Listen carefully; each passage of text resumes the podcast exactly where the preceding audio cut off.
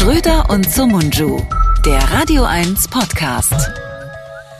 Hallo liebe Leute, wir sind's, eure Osterhasen. Ja, jetzt schon wieder Ex-Osterhasen. Wir haben uns schon wieder umverkleidet zu den Weihnachtsmännern, um rechtzeitig für euch im Regal zu stehen.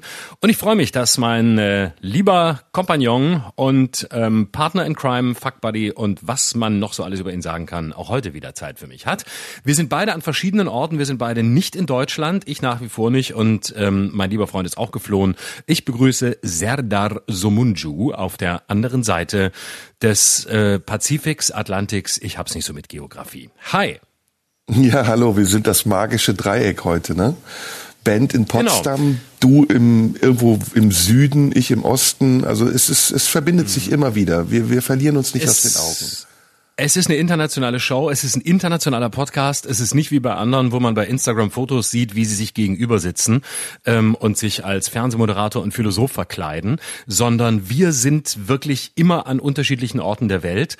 Und deswegen haben wir auch so unterschiedliche Blickwinkel auf die Welt. Und davon profitiert natürlich auch ihr, dass wir, dass wir so polyglotte, ähm, viel reisende, sehr weltoffene, äh, sehr sympathische und letztlich auch gut aussehende Männer mit sexy Stimmen sind, was nur so ist, weil wir so viel rumfahren. Na, so kann man sagen. Ja, finde ich sehr gut gesagt. Ich muss äh, gleich loslegen. Also erstmal ein technisches, ein technischer Hinweis. Wir haben heute nicht die beste Soundqualität. Das liegt daran, dass wir über Telefon miteinander verbunden sind. Und wenn es ein bisschen rauschen sollte, dann stellt euch einfach vor, dass es der Verkehrsreporter bei RTL 108 plus 5 ist. ähm, Du klingst sehr gut. Ich weiß nicht, wie ich klinge. Ich spreche jetzt einfach so aufs Geratewohl ins Mikrofon und hoffe, ja. dass man versteht, was ich sage. Ähm, es ich noch rauscht so ein bisschen. Es rauscht, ja. ja. es rauscht so ein bisschen, und ja, es ist ein bisschen, äh, Arno Dimoncourt, und jetzt schauen wir zu, Serda, und gleich sagt er uns, was auf der A3 los ist, aber da ist gar nichts los, deswegen müssen wir uns gar nicht weiter mit ihm auseinandersetzen, er fliegt weiter und meldet sich, wenn da Staues. So in etwa, so in etwa wäre ich, wenn ich jetzt hier mit meinem, mit meiner Hightech-Ausrüstung ähm, als Morgenmoderator dagegenhalten würde, was ich natürlich nicht tue. Und nur an dieser Stelle betonen will, dass ich 20 Kilo Übergepäck hatte, um mein komplettes Studio mit hier auf meine Insel zu nehmen besser Übergepäck als Übergewicht. Ja, aber ähm, wir könnten jetzt den Hubschrauber auch so. Ja, ich bin hier auf der A3.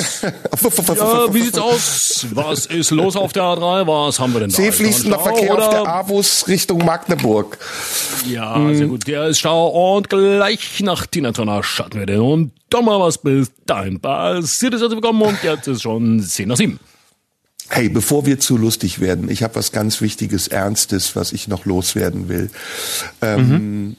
Also, du hast hier vor einigen Wochen einen Brief vorgelesen von, ähm, ich sag mal den Namen nicht, muss man nicht sagen, von einer Hörerin, die uns geschrieben hat, einen sehr, sehr lieben Brief, einen sehr traurigen Brief, ähm, deren Freund im Sterben lag, weil er einen Hirntumor hatte. Mhm. Erinnerst mhm. du dich daran? Ja, das, und das diese, war aber äh, auch, das habe ich da auch erfragt, ob ich das vorlesen durfte, so viel ich, so viel ich weiß, ne? Okay, und sie, sie hat, sich, mir sie hat sich auch gemeldet und äh, auch gesagt, dass sie sich sogar darüber gefreut hat, dass wir uns damit auseinandergesetzt haben und das vorgelesen haben. Daran erinnere ich mich. Ist schon eine ganze Weile her. Genau, und um ihr ähm, mein Beileid auszusprechen, ich glaube auch dein Beileid, ähm, würde ich da gern noch mal kurz drauf zu sprechen kommen, denn sie hat mir vor etwa einer Woche geschrieben, sehr, sehr traurig, ähm, aber ich möchte mich bei ihr bedanken dafür, dass sie auch dieses Vertrauen hat, uns das zu schreiben, weil ich das sehr persönlich finde und sehr traurig finde und ich möchte ihr sagen, dass wir Anteil nehmen an ihrem Schicksal. Ähm, vielleicht lese ich das einfach mal kurz vor und ähm, danach können wir zu unseren mhm. Themen kommen. Äh, lieber Serda, mein geliebter Mann ist gestorben, er musste nicht lange leiden, dafür bin ich dankbar. Er ist bis zum Schluss er selbst geblieben, ohne Persönlichkeitsveränderung. Ich bin so niedergeschmettert, kann nicht schlafen. Ich kann mir nicht vorstellen, einzuschlafen. Das ist der brutale Anfang meines neuen Lebens. So viele Ängste, Millionen Dinge, um die ich mich kümmern muss. Nie wieder mit ihm kuscheln, nie wieder mit ihm reden. Ich wünsche niemandem, diese Erfahrung machen zu müssen. 55 Jahre, das ist viel zu jung. Die Mutter sitzt bei ihrem toten Sohn, das soll nicht sein. Du erwähntest deinen Freund, der an dieser Krankheit gestorben ist, immer mal wieder aus dem prallen Leben gerissen zu früh. Herzliche Grüße. Ja, das ist ähm, bewegt mich sehr, hat mich sehr bewegt, als ich es gelesen habe und ähm, jetzt auch wieder. Und ähm, da kann man nur sagen, herzliches Beileid. Ganz schrecklich, oder? Ja, tatsächlich. Ähm, ich habe hab die Nachricht auch bekommen. Ich habe es eben gesehen und ähm, ja, es ist eine eine grauenhafte Geschichte. Ich habe tatsächlich einen ähm, einen äh, ähnlich ähnlichen ja, ähnlichen Fall noch ein bisschen anders gelagert im im Bekanntenkreis, der mich sehr sehr bewegt hat. Ähm, eine äh, ja frühere ähm, ja, Pädagogin, sie war nicht meine Lehrerin, aber mit der ich sehr viel sehr viel zu tun hatte in meiner Jugend und äh, deren äh, ähm, deren Familie ich auch äh, zwar entfernter, aber immer noch gut kannte und immer noch äh, Kontakt gehalten habe und die regelmäßig, ähm, wenn ich in der Heimat äh, aufgetreten bin in Lörrach, auch immer äh, da waren, in den Shows waren, ähm, die äh, ich eingeladen hatte, weil ich ja neulich dort auftrat und wir haben uns dann immer gesehen und äh, saßen noch zusammen und ich kam dahin und schrieb ihr wie immer, ich trete auf, kommst du mit deinem Mann vorbei und ähm, sehen wir uns oder treffen wir uns auf einen Kaffee und so, weil es immer ein reger Austausch war. Und an dem Tag, als ich ähm, ihr schrieb, äh, ob wir uns sehen, zwei Wochen später schrieb sie zurück, ähm, es ist äh, etwas Schlimmes passiert. Mein Mann ist heute gestorben und er war 70, sie noch jünger.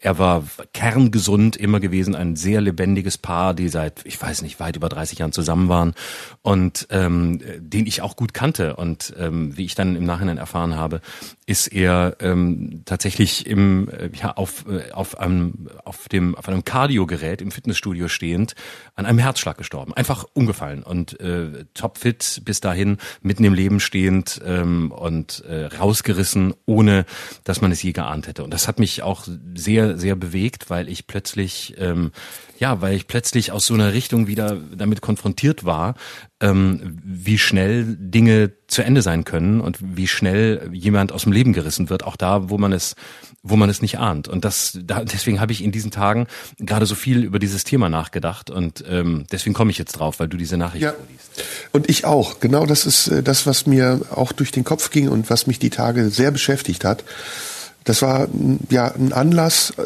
nochmal sich ja auch bewusst zu werden, wie gut es uns geht. Ne? Also dass wir jetzt, ähm, du bist im Urlaub, ich bin im Urlaub, wir sind zufrieden und glücklich.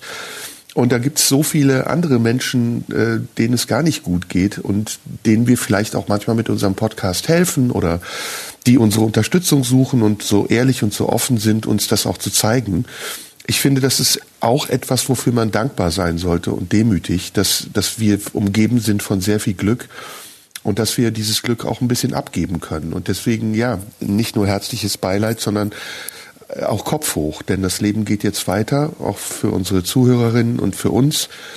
Und deswegen müssen wir da jetzt auch nicht allzu lang drauf rumreiten. Es ist sehr traurig und es ist etwas, was uns alle irgendwann beschäftigt. Aber wie gesagt, ähm, ich glaube, es gibt keinen anderen Weg, als das anzunehmen und zu gucken, dass man als Überlebender sich dessen bewusst wird, wie schön das alles ist, auch was man hat und wie wie wunderbar es ist, dass man das erleben kann und jeder Tag, der da ist, das klingt jetzt vielleicht ein bisschen kitschig, ist ein geschenkter Tag. Und das meine ich nicht geschenkt im Sinne von, du kannst es wegschmeißen, sondern du kannst dafür dankbar sein und du kannst es nutzen. Insofern, das wollte ich nur am Anfang der Sendung loswerden. Danke aber, dass du mir auch deine Geschichte erzählt hast.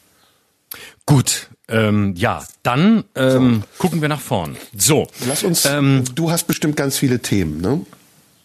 Ich habe äh, zwei Themen, über die wir über die wir sprechen können. Ähm, ich habe zum einen, du darfst wählen. Du darfst äh, erstens äh, würde ich gerne mit dir über das Thema Lügen sprechen. Darüber haben wir glaube ich noch nie gesprochen, ähm, wenn ich mich recht entsinne. Ähm, oder wir können sprechen oder und wir können sprechen über äh, die Persönlichkeitsveränderung des Robert Habeck in den vergangenen Wochen.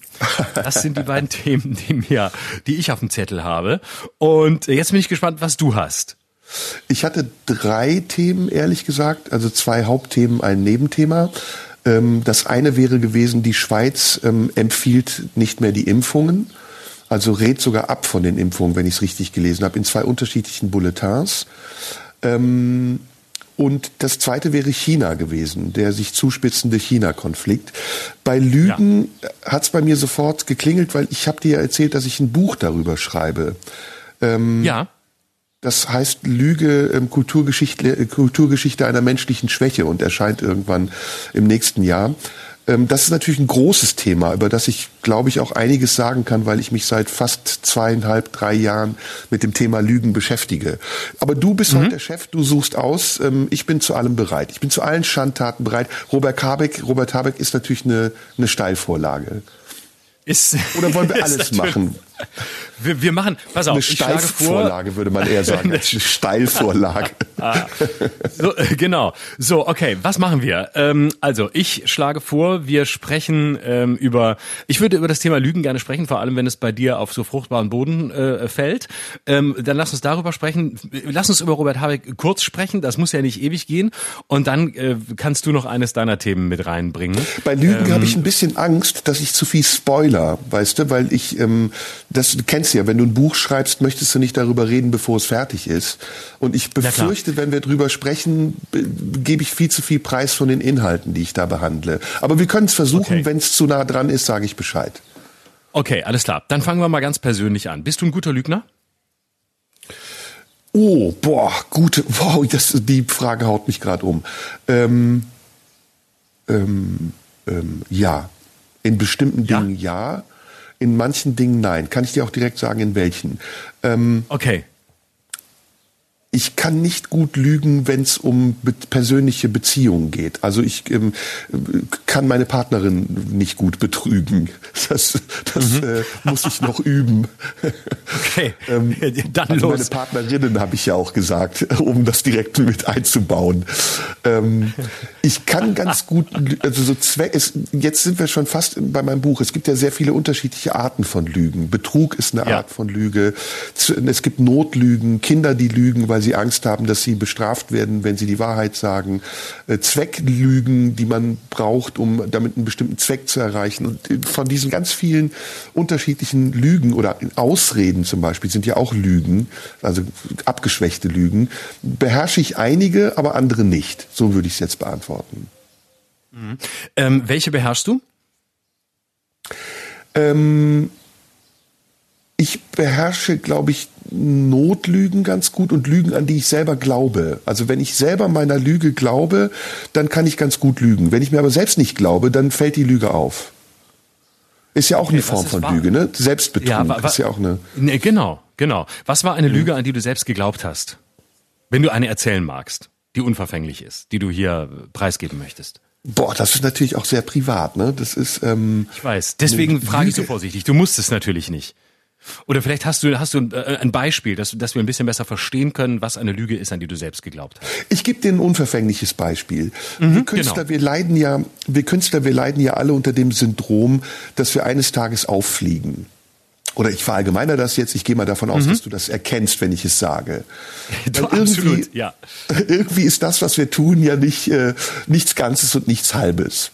Äh, die meisten sagen ja auch, kann man davon leben, lern doch was Anständiges, brotlose Kunst. Und Kunst hat ja so ein Image des, ähm, des Unseriösen, so des Hallodrischen. Mhm. Und mhm. Ähm, das hat sich irgendwann so auch in mir festgesetzt, dass ich immer ähm, ja, denke, eines Tages muss das doch auffliegen. Eines Tages wirst du auf der Bühne äh, anfangen zu stottern und sagen, ich bin das gar nicht, was ich hier tue. Ich bin gar nicht Schauspieler.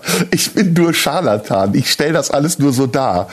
Und ähm, das geht ja bei manchen Leuten sogar so weit, dass sie tatsächlich lügen. Also manche fälschen ihre Biografien oder behaupten irgendwas. Das Gott sei Dank nicht.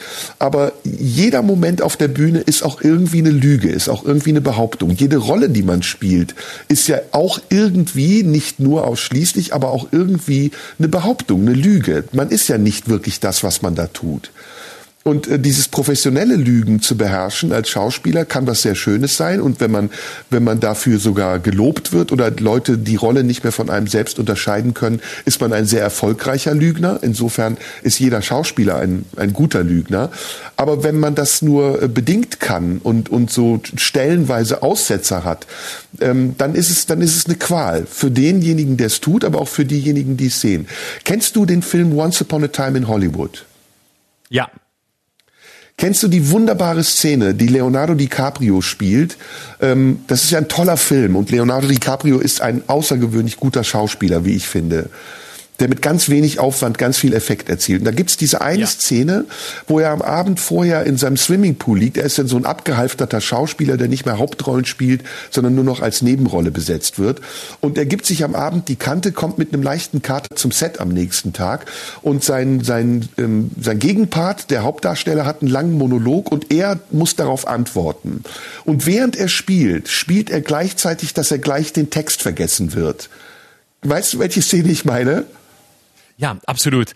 Ähm, ich weiß genau, was du meinst. Aber äh, und dann und dann ja und dann setzt er einfach so ab. Also der, der, der vergisst den Text und setzt ja. mitten im Satz einfach ab. Und du merkst, dass er versagt. Und danach gibt's diese wunderbare Szene, wo er in seinem Trailer sitzt und sich selbst verprügelt, weil er so unglaublich sauer ist auf sich. Ja, aber die Frage ist ja, wenn wir, wenn wir darüber sprechen, ist das schon, ist das Lüge oder ist es nicht eher die Angst selbst ähm, als, äh, als Hochstapler, für den man sich manchmal hält, aufzufliegen? Denn das ist ja, glaube ich, das Gefühl, was du beschreibst und worum es ja auch ähm, in Once Upon, äh, Once Upon a Time geht, nämlich das Gefühl, dass man in dem, dass man das, was man tut, ähm, zwar so gut tut, wie man es kann, aber dass man immer denkt, irgendwann, irgendwann werden sie merken, äh, wie beschränkt meine Mittel sind. Auf der anderen Seite Seite ist das schon eine Lüge, weil wir, wir täuschen ja nichts vor. Wir tun ja nur, was wir können. So wie viele andere auch. Übrigens ist dieses Gefühl, was du beschreibst, diese, diese Angst, irgendwie aufzufliegen als Täuscher, ist übrigens auch ein Gefühl, was viele Journalisten haben. Die sagen das genauso. Ich habe solche Angst, dass ich irgendwann auffliege und äh, dass ich ja eigentlich im Grunde nur ähm, versuche, mit meinen ganz bedingten und beschränkten Mitteln hier ein paar Sätze zusammenzuschreiben. Äh, und das sagen, je erfolgreicher die Journalisten sind und je größer sie sind und je mehr sie eigentlich können, desto stärker sagen sie das und desto größer sind ihre Selbstzweifel. Und deswegen frage ich mich, ist diese Angst des Auffliegens eigentlich äh, eine Lüge? Basiert das auf einer Lüge oder ist das nicht das Gegenteil einer Lüge, weil man damit ja sehr ehrlich sich selbst gegenüber ist und sich damit ja immer nur wieder eingesteht, wie beschränkt die eigenen Mittel sind? Ja, das geht dann jetzt doch sehr ins Detail, aber das ist gut. Ähm, also Lüge ist ja der Gegensatz zur Wahrheit. Und Wahrheit ist ja subjektiv. Es gibt keine ultimative, objektive Wahrheit. Und eine Wahrheit kann man sich auch bauen. Man kann auch aus Lügen sich eine Wahrheit zusammenbasteln, die nur teilweise äh, nicht echt ist. Aber ähm, irgendwann überschreitet die Selbstwahrnehmung oder die Selbstdefinition von Wahrheit eine Grenze und wird zur Lüge. Dann, wenn nämlich ähm, eine, eine, ja, erstmal ein Bewusstsein dazu kommt, es bewusst zu verfälschen, also bewusst die Wahrheit zu verfälschen. Und wenn es auch noch ähm, eine Interpretationsweite gibt, also wenn etwas diffus wird, ne, wenn man nicht wirklich sagt, so ist es, sondern so könnte es sein. Und beim Schauspiel mhm. ist das ja eine Mischung. Beim Schauspiel bleibt, äh, das ist ja eigentlich eine Absprache zwischen Zuschauern und Schauspieler, dass die Zuschauer wissen, der tut nur so, als ob aber sie lassen sich darauf ein, dass es sein könnte. Ne? Also in dem Moment, in dem Macbeth zu einem Bösewicht wird, sitzt kein Zuschauer im Saal und sagt, ja, das spielt ja gerade nur jemand, sondern seine Herausforderung ist diese, diese subjektive Wahrheit für einen Moment anzunehmen und sie zu einer objektiven gemeinsamen Wahrheit zu machen. Und das ist gut, weil das ist innerhalb eines Rahmens und da ist es auch erlaubt, weil es nicht gegen irgendeine Konvention verstößt oder miss missbräuchlich eingesetzt wird, um andere zu täuschen. Das ist ja auch eine genau. Lüge, ne? wenn du jemanden täuschst. Aber so genau. ist es eine Täuschung, die du brauchst, um eine Fantasie gemeinsam zu erleben. Genau, und damit sind wir ja schon an einem entscheidenden Punkt. Also ähm, zunächst mal Lüge und Wahrheit. Ähm, da ist ja die Frage, ist die Wahrheit etwas Objektives? Ne, darüber kann man lange streiten. Kant sagt ja. Bei Kant heißt es ja, Wahrheit ist die Übereinstimmung einer Erkenntnis mit ihrem Gegenstand. Ne, das ist ja ein Wahrheitsbegriff, der davon ausgeht, dass es etwas Objektives gibt. Also ne, man kann sagen, so das hier ist äh, ein Mikrofon, in das ich hier gerade reinspreche. Ähm, das ist mutmaßlich die Wahrheit, weil sonst würden wir uns nicht hören und sonst gäbe es diesen Podcast nicht. Und wenn jemand den hört, kann er sagen, okay, ich habe jetzt die Earpods drin, ich höre einen Podcast. So, nun kann man viele andere Wahrheitsdefinitionen finden. Ich will damit gar nicht sagen, dass das die einzige ist, aber sie ist trotzdem eine wichtige Voraussetzung, ähm, um an das anzuknüpfen, was du gerade gesagt hast, nämlich ähm, entscheidend bei einer Lüge ist ja ähm, die Absichtlichkeit, also die absichtliche Täuschung des anderen. Ich tue etwas im Wissen, dass ich damit ähm, etwas tue, was nicht der Wahrheit entspricht oder etwas sage, was nicht der Wahrheit entspricht und ich habe damit ein Ziel. Ich habe nämlich das Ziel, den anderen über die Wirklichkeit oder über die Wahrheit, über das, was ist, was richtig ist, zu täuschen. Und ähm, damit sind wir an der Weggabelung der Frage, ist denn beispielsweise das Verschweigen schon Lügen? Ne? Ich kann ja etwas verschweigen, ähm, ohne dass ich damit ähm, den anderen absichtlich täusche. Vielleicht schütze ich ihn. Also zum Beispiel, ich sage einem Menschen, der mir sehr nahe steht, nehmen wir mal an, ich äh, will eine Beziehung beenden und äh, der andere hat gerade, äh, was weiß ich, eine Führerscheinprüfung oder was auch immer vor sich oder eine andere wichtige Prüfung, möchte denjenigen seine Prüfung machen lassen und will ihn nicht dadurch segeln lassen. Und deswegen halte ich meine Wahrheit zurück, nämlich beispielsweise, dass ich die Freundschaft oder die Beziehung äh, aufkündige. Äh, das wäre ja dann ähm, ein Verschweigen, bei dem man zwar eine Wahrheit vorenthält, aber gleichzeitig ein Schützen des anderen, um ihn äh, nicht an einer Stelle äh, zu schwächen oder zu verletzen, wo es von Nachteil sein könnte. Mhm. Ich äh, habe gerade mal ein paar Sachen rausgesucht und wenn du mir das erlaubst, würde ich dir das gerne vorlesen. Klar. Ähm, ist das in Ordnung? Ähm, ist auch nicht zu lang. Also erstmal geht's mit einem Zitat von ähm, Christian Friedrich Hebbel los. Der, das Zitat ist, die Sprache ist wie ein Raum und Zeit, eine dem menschlichen Geist notwendige Anschauungsform, die uns unserer Fassungskraft fort und fort sich zu entziehenden Objekte dadurch näher bringt, dass sie sie bricht und zerbricht. Also es beginnt eigentlich mit Sprache ähm, im ersten Kapitel, das, ich mache jetzt mal was, was man eigentlich nicht machen sollte. Ich lese dir mal das erste Kapitel meines unveröffentlichten Buchs vor. Bist du sicher? Ich wollte dich gerade fragen, wenn du jetzt anfängst vorzulesen, du wolltest ja nicht zu sehr in dein Buch eindringen. Äh, bist du sicher, dass das richtig ist? Oder willst ja, die paar Sätze lassen? geht. Die paar Sätze geht. Okay, gut. Also, wenn, wenn okay, das okay cool. ist für dich, ich will dich nicht ja, langweilen. Du wolltest ja, für mich super, aber du wolltest nicht spoilern. Und siehst du, ich will dich, ich will dich nur vor dir selbst schützen. ja, ist ein Teasertext. Noch können sich und liebevoll meine Hand drüber. Noch kann sich alles ändern. Okay. Wir mixen das als Exclusive. Eigenwerbung. Genau, wir nutzen okay, das als Eigenwerbung. Sollten sich große Hardcover-Verlage melden wollen, dann bitte, ab jetzt ist es Eigenwerbung. Mm. also, es geht los. Im Sturm der Worte. Ich spreche, also bin ich. Ich spreche, aber lüge ich auch. So einfach könnte man beginnen. Im Gegensatz zu anderen Lebewesen verfügen wir Menschen über eine besondere Eigenschaft. Wir können sprechen. Und mit jedem neuen Wort, das wir lernen, sind wir mehr dazu in der Lage, uns auszudrücken und unserer inneren Welt eine äußere Form zu geben. Sprache dient zur Verständigung. Wir können unsere Bedürfnisse, unsere Ängste und Sorgen, aber auch unsere Fantasien in Worte fassen und Sätze bilden. Wir können ganze Romane schreiben und Reden halten. Wir können argumentieren und lamentieren. Und wir können sogar Gedichte schreiben, in denen wir auf romantische Art und Weise Liebeserklärungen machen oder unsere Leidenschaft und Verzweiflung zum Ausdruck bringen. Gerade in den sich verändernden politischen, technologischen und gesellschaftlichen Kontexten unserer heutigen Zeit ist die Bedeutung des Umgangs mit unserer Sprache größer denn je. Sprache ist nicht, nicht nur mehr Mittel zum Austausch von Informationen, sondern sie ist auch Zeichen einer Haltung. Und nur wer mit ihr richtig umzugehen vermag, ist jeglichen Verdachts erhaben, ein Wortverdreher, Rassist, Sexist oder gar Rabulist zu sein. Aber wer bestimmt über richtig und falsch? Welche Instanzen gibt es, die darüber wachen und entscheiden? Und wie können wir unser Verständnis von Sprache und deren Wirkung erneuern und an die Umstände der Zeit anpassen? Denn Sprache ist manchmal auch böse. Sie birgt Missverständnisse. Sie dient nicht nur zur freundlichen Kommunikation. Sprache ist dabei ein variables Werkzeug, das Intelligenz erfordert. Sie ist die Waffe des Intellekts. Sie kann ironisch und zynisch sein. Sie kann barbarisch klingen und oft auch hetzen. Sprache kann ein Konglomerat aus allem sein. Und wenn sie eindeutig ist, wird sie oft bedrohlich, obwohl die Eindeutigkeit nicht immer mehr als Gefahr gesehen werden muss. Sie kann auch beleidigen und kränken. Sie kann aggressiv sein und verführend. Sie kann motivieren und desillusionieren. Sprache ist die Übersetzung unserer sozialen Kompetenz. Und sowohl uns selbst gegenüber als auch den anderen gegenüber vermittelt Sprache, wie wir denken und fühlen. Also es geht mit Sprache los. Deswegen lese ich dir das vor, weil die Fähigkeit zu sprechen ja auch bedeutet, mit dem, was man spricht, etwas anzurichten, ja, Effekt zu erzielen oder Menschen zu verführen oder auf Umwege zu leiten. Und im Kindesalter beginnt das schon. Ein Kind fängt an zu lügen. Als erstes, nachdem es sprechen lernt und du fragst das Kind, wer hat die Schokolade gegessen, sagt das Kind, ich war's nicht. Weil es sich damit schützt vor dem, was vielleicht an Strafe auf das Kind wartet. Und ausgehend von dem Punkt ist das, was du eben gesagt hast, diese, diese Frage danach, wer bestimmt über richtig und falsch? Wer sagt, was Realität ist? Wem ist man verpflichtet, wenn man sich der Wahrheit verpflichtet? Das ist eine wichtige Frage, die wir im Laufe unseres Lebens ja auch immer wieder neu beantworten. Und wir beantworten sie nicht nur in persönlichen Kontexten, sondern auch in politisch-soziologischen Kontexten. Denn zu lügen ist ja auch etwas, was aus unserer christlichen Prägung heraus als Sünde gilt. Ist etwas, was man nicht tut, was asozial ist, was, was Menschen verletzen kann.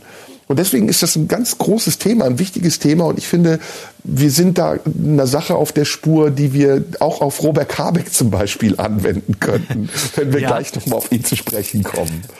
Aber lass uns, lass uns noch ein bisschen bei, bei der Lüge bleiben. Also ich glaube, bin ich zu theoretisch? Entschuldige. Nein, nein, gar nicht. Ich, nö, gar nicht. Das ist völlig legitim. Ich versuche es mal zusammenzufassen. Also ich glaube, entscheidend ist bei der Lüge tatsächlich die Sprache. Ähm, mhm. Letztlich ist, und das sagt beispielsweise auch Augustinus, Lüge ist Sprach, äh, Sprachmissbrauch. Er sagt das nicht wörtlich so, aber im, im Gedanken. Das heißt, eigentlich dürfen wir schon alleine nicht lügen, weil uns so ein Geschenk wie die Sprache gegeben ist. Und die Sprache so zu verfälschen, indem wir sie für das Falsche, für das absichtlich falsch Gesagte missbrauchen, ähm, das äh, sei eine Sünde. Äh, Augustinus war ja auch ein christlicher, ein christlicher Denker. So, was machen wir jetzt damit? Also, wir, wir haben die Sprache. Ich muss nur einen Einwurf machen. Oder kurz. missbrauchen. Ja. Ich muss nur einen Einwurf machen. Es stimmt nicht ganz, dass Lüge nur von Sprache abhängig ist. Es gibt im Tierreich auch Lügen. Mimikrie zum Beispiel. Tiere, die sich verstellen und etwas sind, was sie gar nicht sind, um damit Beute zu fangen. Das ist auch eine Lüge. Mhm. Mhm. Okay, ja, ja, genau. Also ich bin jetzt mal vom, vom Menschen ausgegangen. Völlig richtig, ja. Also der Mensch braucht, natürlich kann der Mensch auch ohne Sprache lügen. Äh, er kann beispielsweise, ähm, er kann beispielsweise schweigen. Auch mit Schweigen kann man ja ähm, die Wahrheit vertuschen oder äh, kann beispielsweise den Eindruck erwecken, zuzustimmen, obwohl man nicht zustimmt, obwohl man anderer Auffassung ist, die andere Auffassung aber nicht nennt und äh, damit vielleicht Menschen ins, äh, ins Verderben stürzt, indem man an der falschen Stelle schweigt. Insofern ähm, ist es nicht nur Sprache, da hast du völlig recht, aber in erster Linie ist es in menschlicher Kommunikation eine, eine Frage der Sprache. So, jetzt uns verkompliziert das, ja. Bitte, ja, bitte. Genau, jetzt lass uns nochmal auseinanderdividieren. Wir haben also, wir haben also Verschweigen und man kann darüber streiten, ob beispielsweise Verschweigen schon Lügen ist. Mit Sicherheit kann es das in manchen Momenten sein. Ähm, in anderen äh, ist es das vielleicht nicht. Dann haben wir die Lüge, die absichtlich versucht, den anderen zu täuschen, um ihn ihn in einer Wahrheit oder einer Wirklichkeit gefangen zu nehmen, die nicht die Wirklichkeit ist. Also so zu tun, als sei etwas so, wie es nicht ist. Ähm, so, da, das ist die Absichtlichkeit. Da, da sind wir, glaube ich, am klarsten, weil das die Ebene ist, wo wir sagen können, da wird jemand äh, belogen, da wird jemand gewogen in einer Sicherheit, die nicht da ist.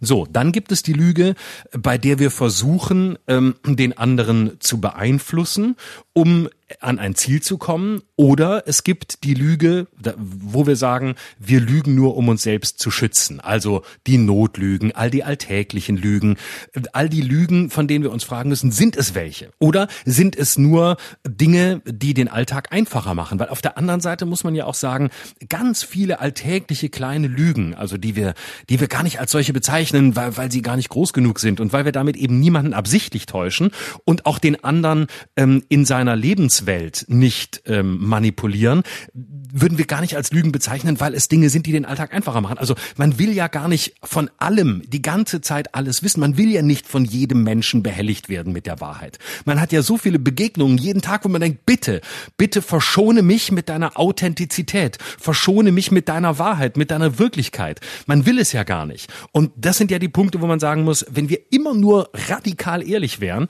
ähm, es, das wäre ja ein höllisches Leben.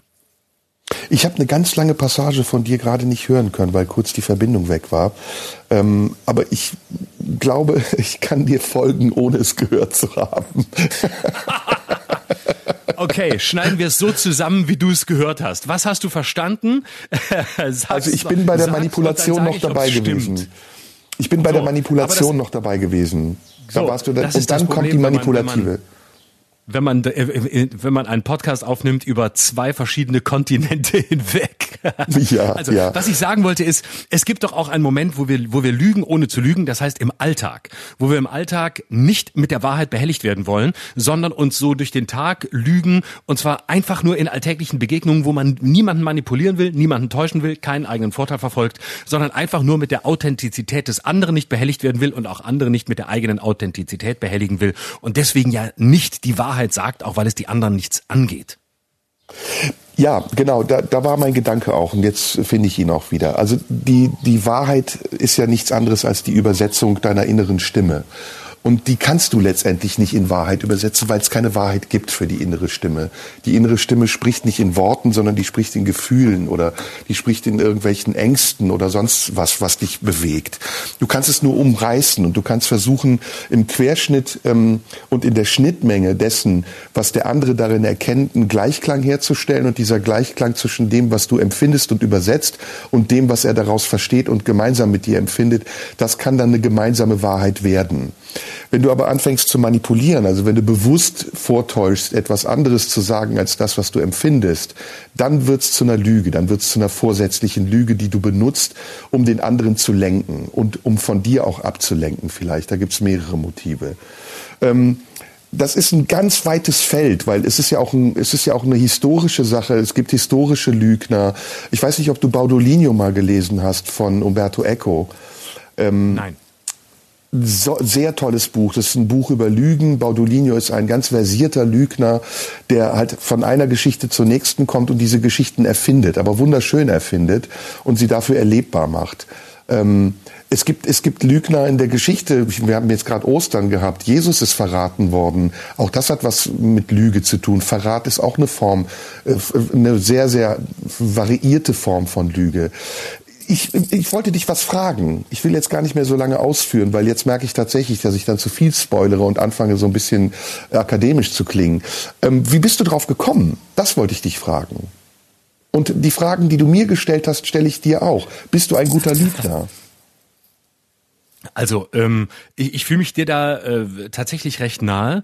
Ich bin ähm, ich bin ein, ein ganz schlechter Lügner ähm, im Bezug auf ähm, äh, große, große Lügen. Also ich wäre miserabel darin, ähm, beispielsweise äh, sowas wie ein Doppelleben zu führen. Ne? Das kann man ja in ganz unterschiedlicher Art und Weise tun. Also ähm, man, man kann äh, das beruflich tun, man kann es privat tun. Ähm, ich, da wäre ich ganz schlecht, weil ich ähm, die Energie nicht habe, mir das alles so zu merken. Ne? Es gibt ja auch, gibt ja auch Straftäter beispielsweise, die ganze Identitäten erfinden, die sich selbst ähm, als jemand anderen darstellen, ähm, mit Fälschungen arbeiten, äh, Dokumente fälschen und so weiter. Also wirklich ein, ein hoch energiereiches und ähm, ein hoch anstrengendes Leben, äh, das äh, ja tatsächlich mehrere Identitäten beinhaltet, was bedeutet, andauernd über das nachdenken zu müssen, was man sagt, äh, was man rauslässt, was stimmt und was nicht stimmt. Und alles, was in diese Richtung geht, ähm, da bin ich ganz schlecht. da würde ich, glaube ich, einfach alles verwechseln. Da würde ich nicht mehr wissen, was ich mal gesagt habe und würde einfach wahnsinnig schnell auffallen. Auch weil es mir zu anstrengend ist und ähm, weil ich auch die Energie nicht habe und weil es eine, eine Frage ist, wohin man seine Energie einsetzt. Und mein, äh, das ist nicht mein Interesse, das ist auch nicht meine Lust, das ist auch nicht mein Leben, ähm, meine Energie dahin zu, ähm, zu, zu schicken. Ähm, was ich gut kann, aber ganz bewusst eingesetzt, beispielsweise in meiner Arbeit, ist, ähm, und da ist es ja, geht's ja zum Beispiel auch drum zu lügen, also in meinen Bühnenshows oder so, da bin ich ja auch verschiedene Charaktere, ähm, ohne dass ich deshalb parodiere oder ohne dass ich mich deshalb verändere, weil ich die Leute ganz bewusst auf eine falsche Fährte führen will, irgendwohin mitnehmen will, äh, wo sie am Ende wo ganz anders rauskommen, als sie dachten, dass sie ankommen würden. Da kann ich beispielsweise, das ist ja auch eine Form der, ja nicht unbedingt der Lüge, aber der Manipulation, Leute ähm, ein bisschen woanders hinzuführen. Das ist aber Kunst und das ist die Kunstwelt und dahin habe ich das, glaube ich, ausgelagert, weil das da für mich seinen Platz hat und weil ich da das Gefühl habe, ich kann da ähm, indem ich das tue, es in einem Kunstraum tun und damit auch es an der richtigen Stelle tun. Und da fühle ich mich damit sehr wohl. Privat gar nicht. Was ich kann, sind so alltägliche kleine, äh, kleine Lügen, äh, die, die ich vorhin angesprochen habe, wo ich gar nicht so sicher bin, ist das schon eine Lüge. Ich möchte einfach ganz vielen Leuten nichts von mir wirklich erzählen. Und ähm, wenn ich dann genau darauf achten würde, ähm, dann würde ich wahrscheinlich äh, auch an ganz vielen Stellen äh, was Halbwahres sagen. Das hat aber dann eher was damit zu tun, dass ich mich schützen möchte, dass ich nur dort wirklich ähm, mich einlassen möchte oder sehr ehrlich sein möchte, wo ich mich sicher und, und aufgehoben fühle. Das kann auch schon in einem oberflächlichen Gespräch sein. Das ist eine Sache, vertraue ich Menschen, habe ich das Gefühl, vertrauen zu können. Davon hängt ganz viel ab. Ähm, und so alltäglich alltägliche kleine kleine Lügen, das kann ich, das kann ich, glaube ich, recht recht gut. Ja, da komme ich gut, da komme ich gut durchs Leben. Aber insgesamt, äh, glaube ich, bin ich bin ich ein schlechter Lügner. Mir fehlt die Energie. Mhm. Ich kann Menschen nicht anlügen, die ich liebe. Das ist bei mir eine, ja. das geht nicht.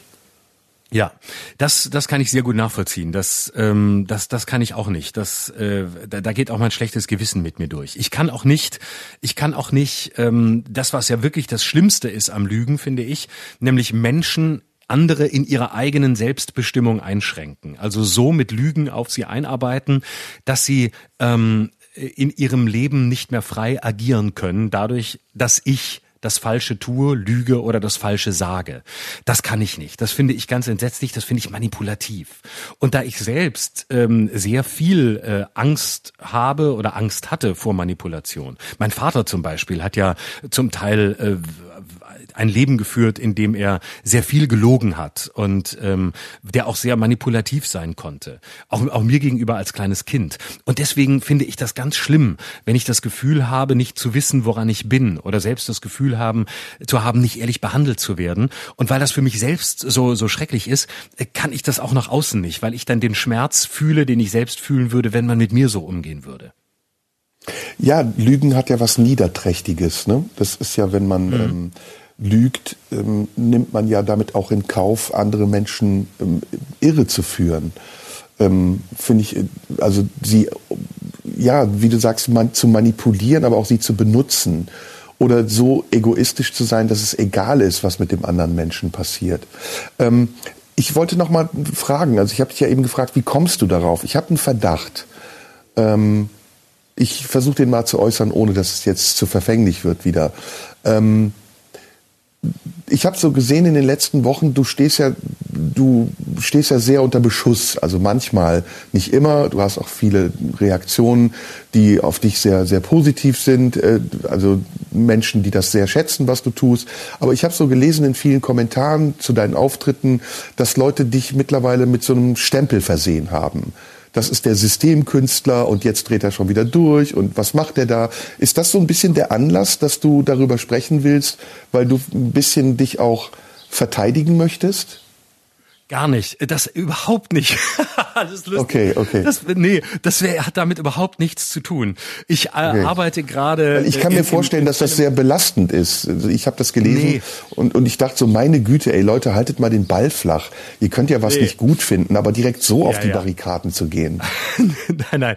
Nee, ist es tatsächlich gar nicht. Ich beschäftige mich gerade bei einem anderen Projekt, ähm, an dem ich hier gerade arbeite. Da kam ich ähm, auf dieses Thema und habe mich gerade damit damit beschäftigt und habe recht viel drüber gelesen und ähm, habe dann irgendwie ja auch viel drüber nachgedacht und so trug ich das in diesen Podcast, weil ich mich mit dir drüber austauschen wollte und so gespannt war, äh, was du dazu zu sagen hast. Ähm, und ja. dadurch ist es gerade bei einem äh, bei einem anderen Projekt gerade für mich aktuell okay, als okay. Thema. Und Dann sorry, aber ich hatte noch über, über dieses über die, über das viele Lesen zu diesem Thema dachte ich, jetzt muss ich mal jetzt muss ich mal äh, mal wieder so eine wie wenn man sich so ein bisschen zurückzieht und so intensiv an Themen arbeitet, dann ist es ja ganz gut einen Wirklichkeitsabgleich zu kriegen und der bist okay. eben bei mir du. okay, Na, ich hatte noch einen anderen Gedanken, den ich dir auch mitteilen wollte, der mir jetzt einfällt parallel. Ähm, ich, also ich hatte gestern so einen Moment, wir sind ja beide im Urlaub und da liegt man wahrscheinlich ab und zu mal auf einer Liege und hat so die Möglichkeit, seine Gedanken schweifen zu lassen und so ein bisschen in der Retrospektive sich zu fragen, was passiert da eigentlich alles gerade und was ist da alles passiert. Und da sind mir nochmal die Momente eingefallen, in denen wir uns in Anführungsstrichen gestritten haben, öffentlich. Und ähm, mit dieser Distanz, die wir jetzt dazu haben, es sind ja jetzt ein paar Wochen vergangen, habe ich so überlegt, was war eigentlich daran schlimm? Also was, was hat eigentlich die Gemüter so erregt und uns ähm, zu Kontrahenten werden lassen in der, in, im Blickwinkel, äh, im Blick der Menschen auf uns, ähm, was wir ihnen als Anlass gegeben hätten. Wir haben nichts anderes gemacht, als zu reden und unterschiedlicher Meinung zu sein. Genau. Und es gab keine Verpflichtung dazu, den anderen irgendwie zu überfahren oder sein Feind zu sein, sondern ich hm. kann zum Beispiel im Nachhinein Dinge verstehen, die du gesagt hast, die ich in dem Moment nicht verstanden habe. Manche Dinge, die ich gesagt habe, sehe ich heute anders. Ähm, und das ist doch wunderbar. Also ich war auch da in dem Moment erfüllt eigentlich von so einer Dankbarkeit dafür, dass man Menschen hat, also in dem Fall bist du es, mit dem man dieses Gespräch, eine Auseinandersetzung führen kann. So Exakt. what? So. Ne? Und das passt doch wunderbar zu diesem Thema. Was ist, was ist das Schockierende für die Leute daran, äh, dass wir ähm, manchmal radikal konträrer Meinung sind? Es ist die radikale Ehrlichkeit, die wir dabei haben. Ja, und es trennt mich nicht von dir, sondern es bringt genau. mich sogar dann eher näher und, zu dir, weil du ehrlich bist. Genau. Das ist, und das ist ja das Gegenteil der Lüge. Das heißt, wir machen uns in dem Moment nichts vor. Wir täuschen uns nicht. Wir sitzen nicht da und tun so, als wären wir der Meinung des anderen nur um des lieben Friedens willen oder der Harmonie willen, sondern wir tragen radikal das aus, was bei ganz vielen Leuten genauso stattfindet, in Familien, unter Freunden, unter Liebenden, die einfach radikal konträre Auffassungen zu bestimmten Themen haben. Das müssen noch nicht mal unsere sein, die das aber vielleicht vielleicht nicht so offen austragen, weil sie sich, äh, weil sie das Gefühl haben, eine Verbindung zu verlieren, weil sie eine Harmonie nicht stören wollen, weil sie eine Liebe nicht stören wollen, was auch immer.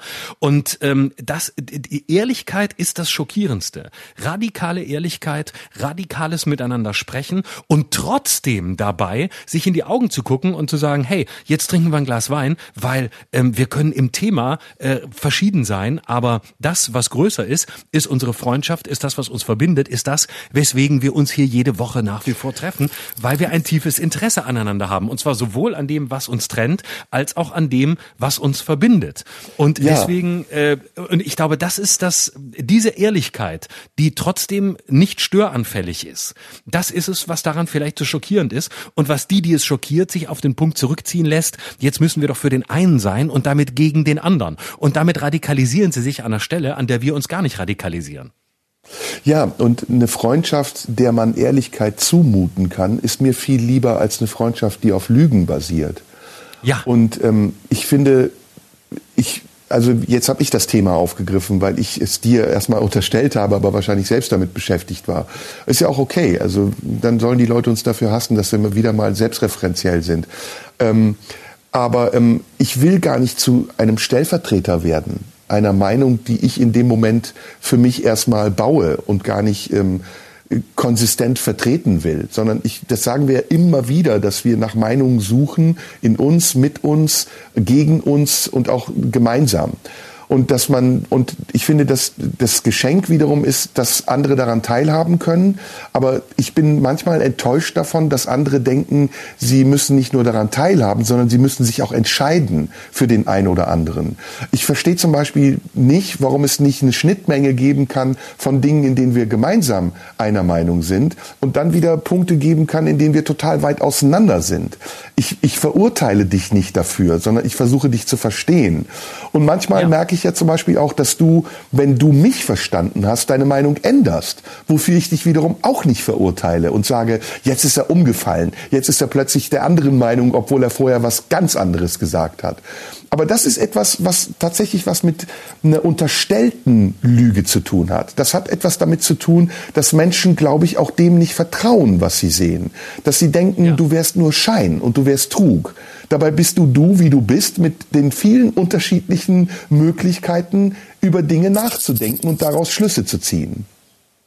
Genau. Und ähm, ich ne, und umgekehrt und das führt uns zurück auf unseren äh, Weg äh, des Lügenthemas. Umgekehrt äh, schreiben mir dann Leute, ähm, was so Mundschuh zu dem Thema sagt, alles ist falsch, das ist falsch und er lügt und er betrügt und er versucht Dinge zu sagen, die nicht stimmen. Und ich sage immer, Moment, das glaube ich nicht. Ähm, da, das ist gar nicht der Punkt. Ich glaube überhaupt nicht, äh, dass hier, dass er manipuliert. Er gibt das wieder, was er empfindet. Manchmal emotionaler, manchmal sachlicher. Manchmal hat er ein Wissen, das ich überhaupt nicht habe, wo ich daneben sitze und staune. Manchmal weiß er vielleicht Dinge nicht so richtig. Genauso ist es bei mir. Aber warum sollte ich davon unterstellen äh, oder dir unterstellen, dass du mit Absicht etwas Falsches tust? Du erzählst das, was du in dem Moment weißt, und du erzählst das, was in dir ist. Und äh, das ist ja auch, das ist ja auch interessant. Und es wird aber sofort damit äh, argumentiert, naja, der, der, der tut ja etwas, um zu manipulieren. Der sagt ja etwas äh, Falsches absichtlich. Und das ist ein weiterer interessanter Punkt beim Thema Lüge, weil ich immer sage, nö, glaube ich nicht. Äh, warum sollte er? Ähm, und damit sind wir bei so einem Thema wie beispielsweise äh, alternative Fakten. Äh, das ist ja auch ein, ein, ein Begriff, der zu Recht äh, völlig äh, ins, ins Abseits geraten ist, nämlich so, wie er seit Trump und anderen benutzt wurde. Aber beispielsweise jeder Strafverteidiger vor Gericht ähm, trägt im positivsten Sinn alternative Fakten vor. Jeder Strafverteidiger hat die Aufgabe, seinen Mandanten so zu verteidigen, dass er im Zweifel sagen können muss, es könnte auch alles ganz anders gewesen sein. Vielleicht, wenn er beispielsweise Täteranwalt ist, ähm, hat das Opfer gelogen. Vielleicht ist das Opfer nicht zurechnungsfähig. Vielleicht ist das Opfer nicht belastend für den Täter.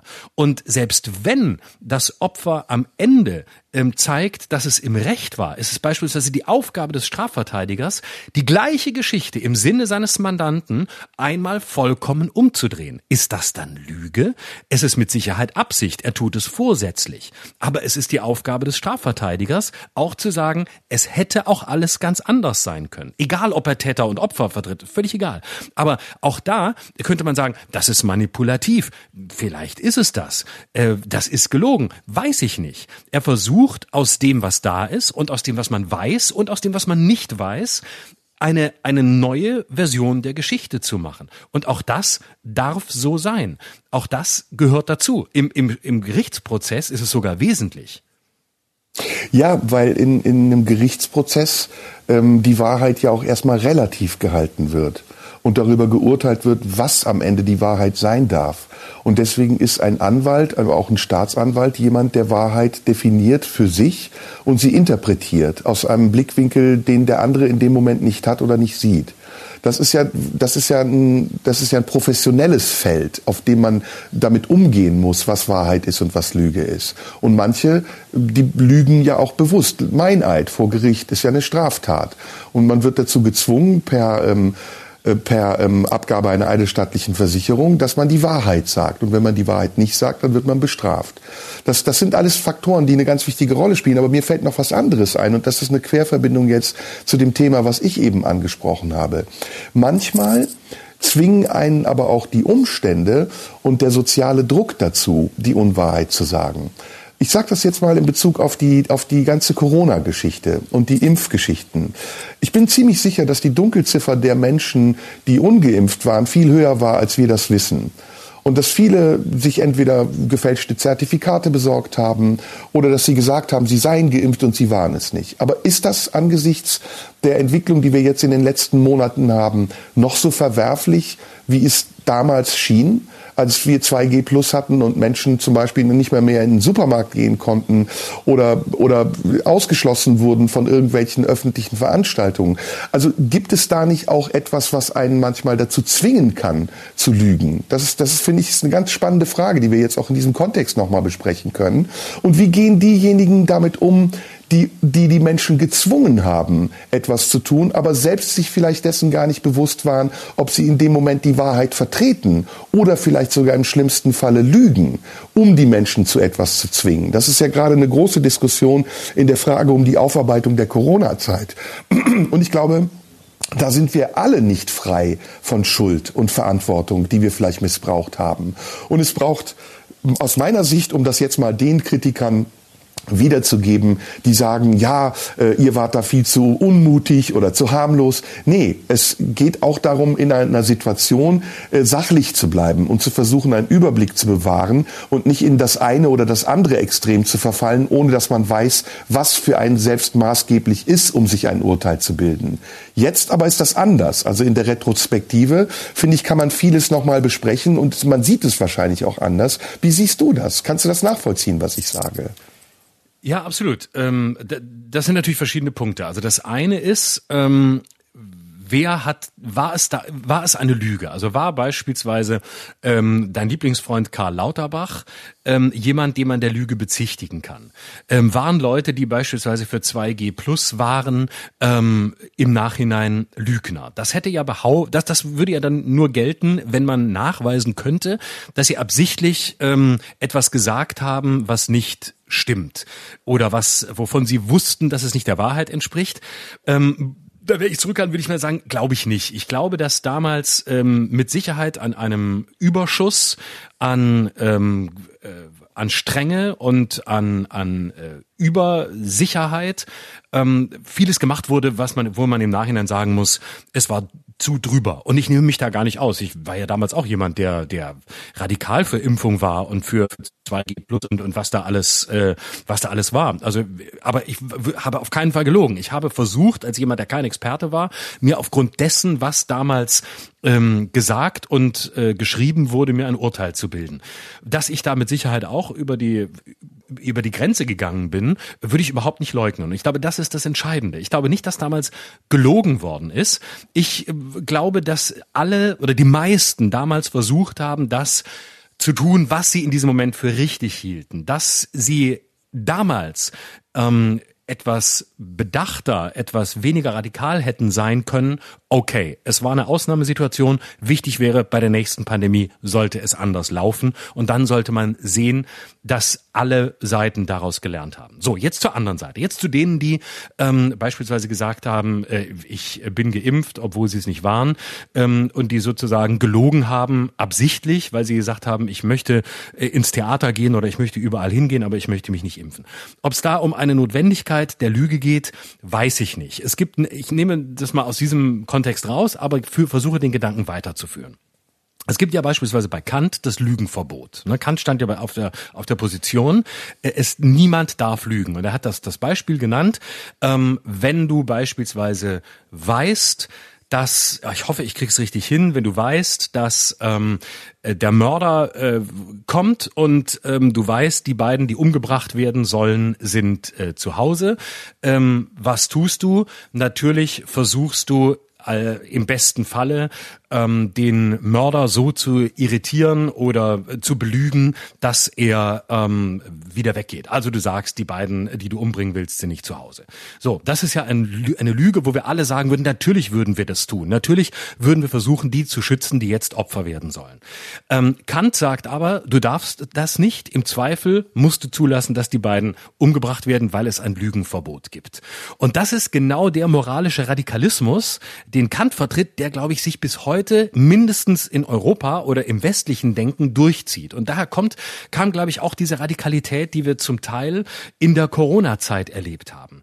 Nämlich, ähm, es muss in, in radikalster Art und Weise ähm, in der höchsten Konsequenz alles äh, gemacht werden, damit wir am Ende des Tages ähm, garantiert ehrlich waren und uns keiner vorwerfen kann, dass wir fahrlässig waren. Und ähm, ich glaube, dass dieser moralische Radikalismus häufig das Problem ist, weil natürlich ist es ethisch gegeben, ähm, denjenigen, der vielleicht gleich ermordet wird, davor zu schützen, dass es wird. Okay, ähm, ich antworte mal auf die Punkte jetzt auch, ähm, die du gebracht hast. Ähm, erste Antwort, ja, ich halte Karl Lauterbach für einen Lügner. Und zwar für einen vorsätzlichen Lügner. Und da hat sich das, auch nichts Warum überrascht mich das nicht? ja, es hat sich nicht geändert, es hat sich sogar eher bestätigt. Und ich habe das Gefühl, er versucht jetzt seinen Kopf aus der Schlinge zu ziehen, weil er merkt, dass die Leute ihm auf die Schliche kommen. Äh, das ist aber ein anderes Thema. Da könnten wir jetzt noch weitergehen und fragen, muss Politik nicht auch lügen oder müssen die Menschen nicht davon ausgehen, dass Politik auch ein Lügengeschäft ist?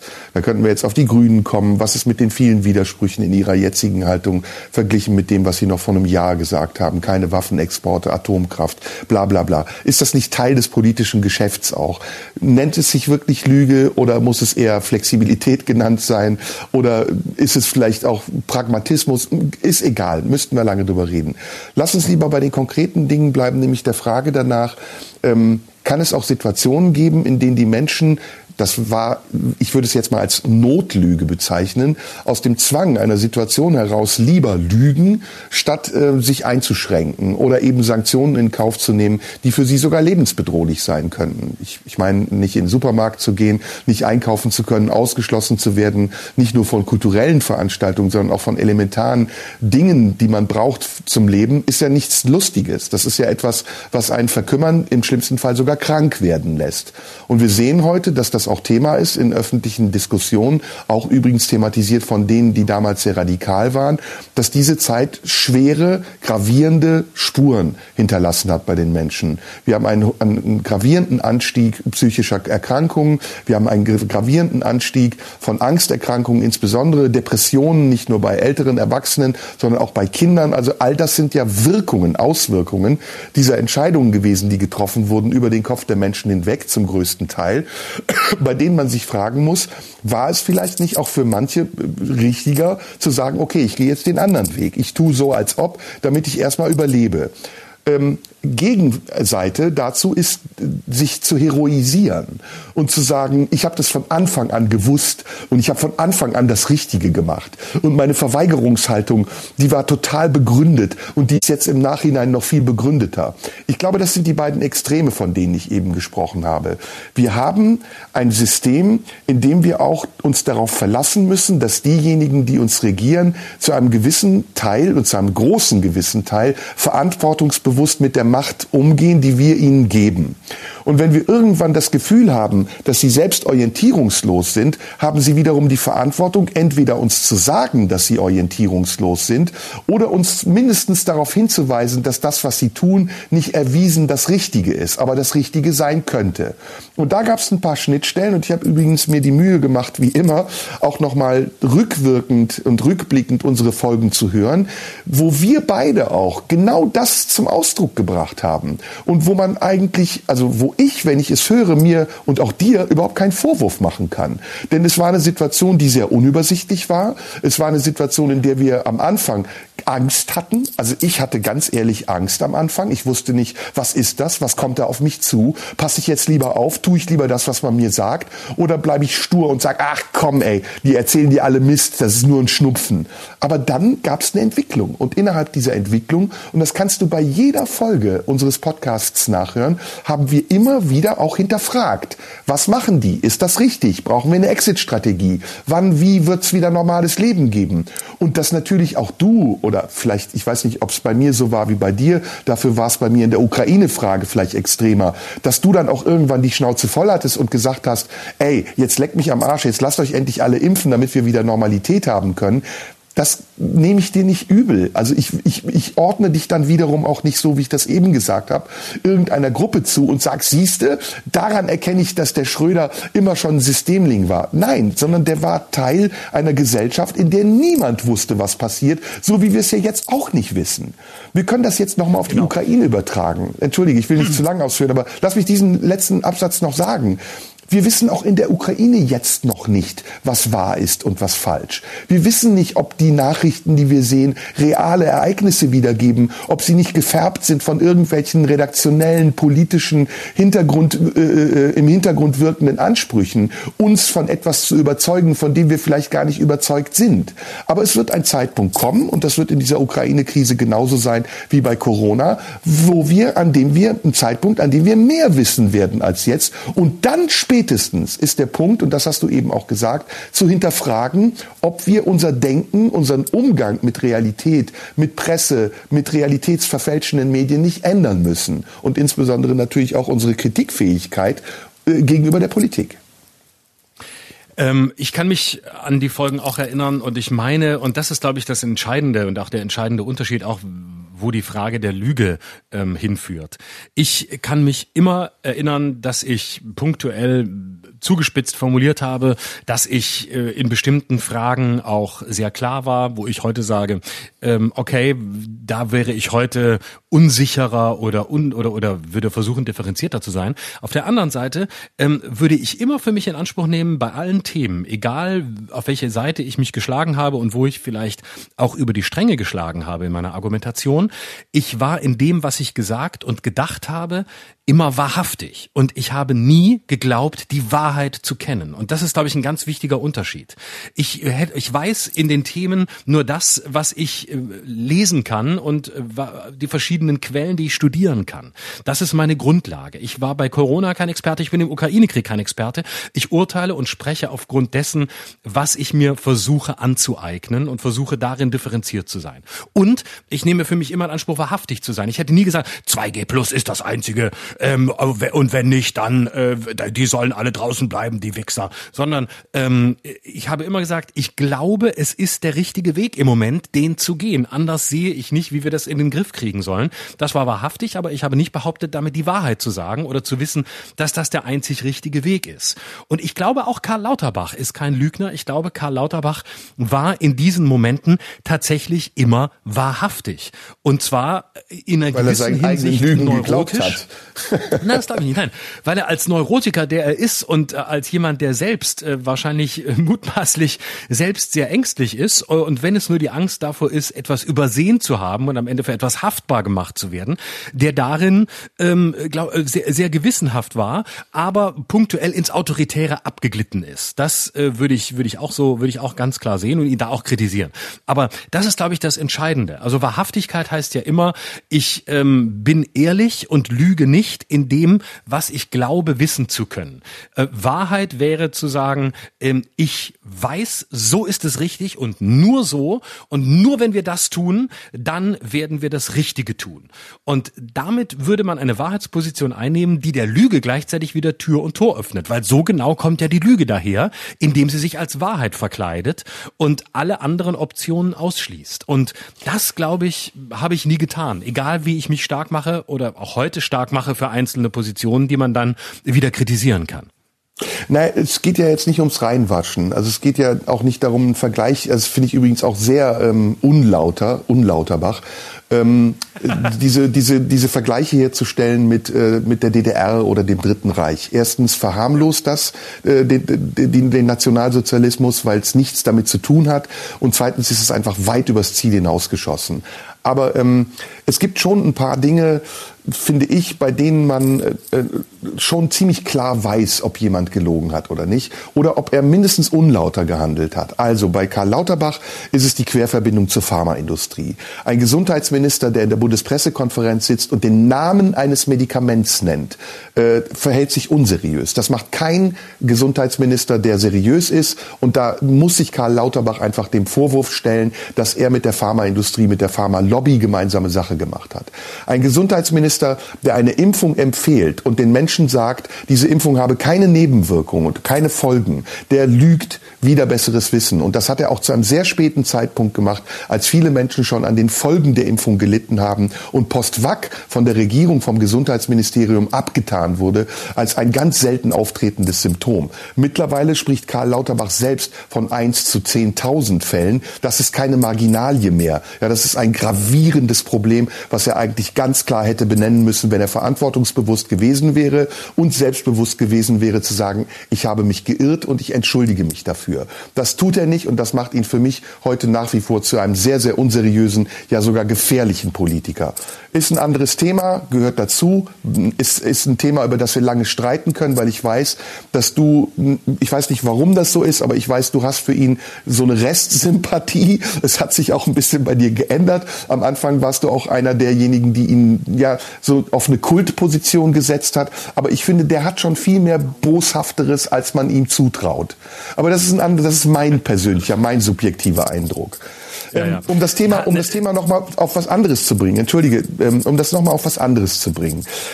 Die allgemeine Frage danach, wie auch die neuen Medien uns ähm, verführbar machen und wie die Medien auch mit ihren Verantwortungen umgehen, mit ihren unterschiedlichen Verantwortungen, nämlich zum einen auch Berichterstatter zu sein, zum anderen aber auch Kommentatoren zu sein und Meinung zu vertreten. Das ist ja etwas, was diese Frage nach Wahrheit und Lüge noch attraktiver macht und noch dringlicher besprechen lässt. Ich glaube, das als Fazit meiner kleinen Ausführung, wir sind da in einem Zwischenstadium. Ich glaube, wir sind noch nicht so weit, dass wir mit dem umgehen können, was uns umgibt. Wir sind noch nicht so aufgeschlossen und aufgeklärt, dass wir immer unterscheiden können, was sind die Bilder, die wir sehen? Sind das reale Bilder, die wir ernst nehmen müssen, um unser Verhalten danach auszurichten? Oder sind das gesteuerte Bilder, die unser Verhalten manipulieren wollen? Und solange das so ist, bleiben wir auch tatsächlich sehr vielen Situationen, insbesondere Lügensituationen, ausgeliefert und müssen müssen lernen, auch selbst Entscheidungen zu treffen, ohne uns dabei sofort auf die eine oder andere Seite zu schlagen.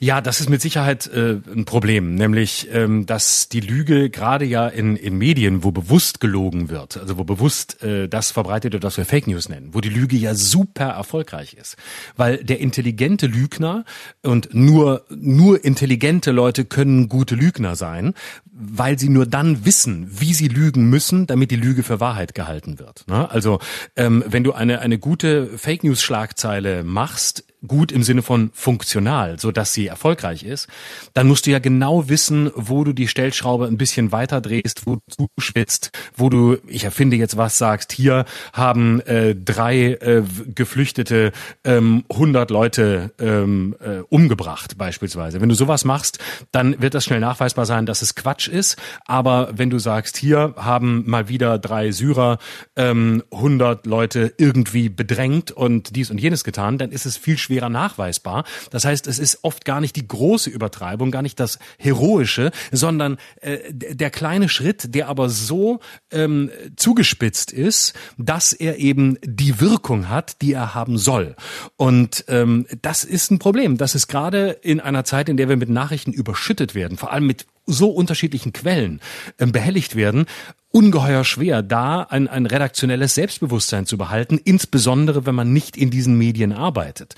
Und da sieht man ja, dass viele Lügen, erfundene Geschichten, die erfolgreichsten sind, weil sie emotional sind, weil sie uns emotional berühren, weil sie uns an, an einer schwachen Stelle packen und ähm, natürlich unser Bauchgefühl kommt und sagt, oh, wir leben in einer Welt, die immer unsicherer ist. Das heißt, die Ängste werden getriggert mit Lügen. Und deswegen ist Herr Trump auch ein schlechter Lügner, weil er einfach einfach zu großspurig ist und weil man ihm im Zweifel eben auf die Schliche kommt. Äh, die guten Lügner sind viel gefährlicher.